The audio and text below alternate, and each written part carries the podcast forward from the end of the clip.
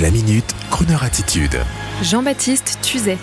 La fin du magazine Playboy qui signe son entrée dans l'histoire. Qui ne réagit pas en voyant des oreilles de lapin et un nœud papillon? Soudain, on pense au cabaret, à la gaudriole, aux gambettes, au magazine Playboy, ce logo noir et blanc est l'un des plus célèbres du monde, Playboy. Un magazine qui n'aura pas eu raison du coronavirus car il cesse d'être distribué dans les kiosques américains.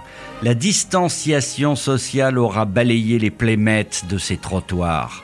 Le numéro papier du printemps 2020 sera la dernière édition distribuée et elle deviendra sûrement culte après 66 années de culture Playboy. Par contre, la marque restera internationale, sexy comme un réflexe conditionné et le digital continuera de divulguer l'œuvre de Hugh Hefner, ce jeune intrigant qui en 1953, aidé par un graphiste nommé Art Paul, arrive pour quelques milliers de dollars à faire distribuer dans les kiosques une revue bricolée avec les moyens du bord, Photoshop, Illustrator et autres outils digitaux de mise en page. En ces temps héroïques, c'était des collages de photos et de textes sur du papier. Et la photo du premier Playboy valait son pesant d'émotion. Une photo de Marilyn Monroe nue à l'époque de ses premiers castings, rachetée sûrement quelques centaines de dollars et Hugh Hefner d'aller dans les kiosques pour remettre sur le devant de la pile sa revue parfois cachée au fond. Et le succès est immédiat. 50 000 exemplaires vendus pour la première édition. L'aventure durera 66 ans et ce divertissement pour Rome, comme l'appelait son fondateur, deviendra plus que cela, comme une attitude, une vision, une philosophie. Mais les temps changent, comme dirait Bob Dylan, un peu comme les voyous de Las Vegas qui devinrent démodés après l'épisode de la guerre du Vietnam dans la fin des années 60, Playboy ne passera pas la décennie 2020. Il faut dire que la revue papier ne se vendait plus guère. Et puis Hugh Hefner est parti rejoindre les coquins au paradis. Et puis sa célèbre propriété, la fameuse Playboy Mansion, symbole de la fête décadente, souriante, éternelle, a été vendue. Le vent d'automne souffle sur les feuilles de cette histoire bien américaine. Par contre, la marque reste et le culte Playboy va s'installer lentement et les playmates de Nathalie Baye, Ariel Dombal, de Jane Birkin à Lou Doyon, de Ophélie Winters à Julie Pietri feront désormais partie des produits dérivés de nos fantasmes refoulés. Alors, on déshabille qui aujourd'hui? Ah, je sais. On va déshabiller Julie Pietri pour Playboy, crooneuse à ses heures avec bien sûr une tendre pensée pour Betty Page, pour les pin-up, pour Dita Von et de toutes ces nouvelles girls next door qui se la jouent burlesque sur Instagram.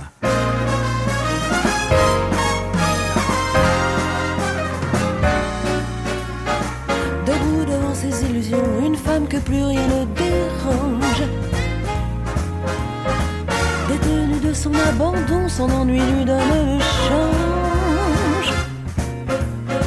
Que retient-elle de sa vie qu'elle pourrait revoir en peinture? Dans un joli cadre verni en évidence sur un mur. Un mariage en technicolore, un couple dans les tons pastels. D'argent sans trop d'efforts pour deux, trois folies mensuelles.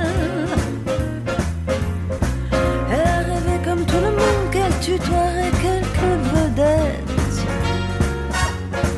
Mais ses rêves en elle se font, maintenant son espoir serait d'être juste quelqu'un de bien, quelqu'un de bien, le cœur à portée de main, juste quelqu'un de bien, son grand destin, une amie à qui l'on tient juste quelqu'un de bien, quelqu'un de bien.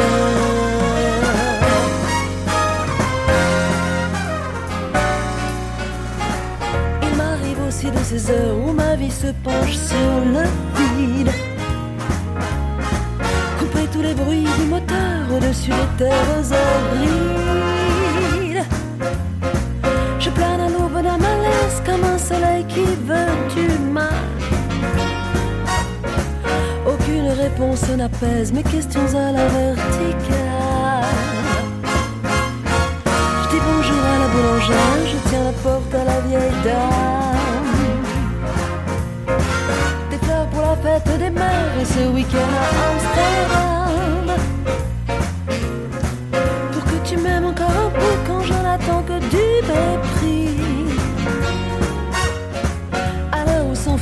Bon Dieu qui pourrait me dire si je suis juste quelqu'un de bien, quelqu'un de bien, le cœur à portée de main, juste quelqu'un de bien,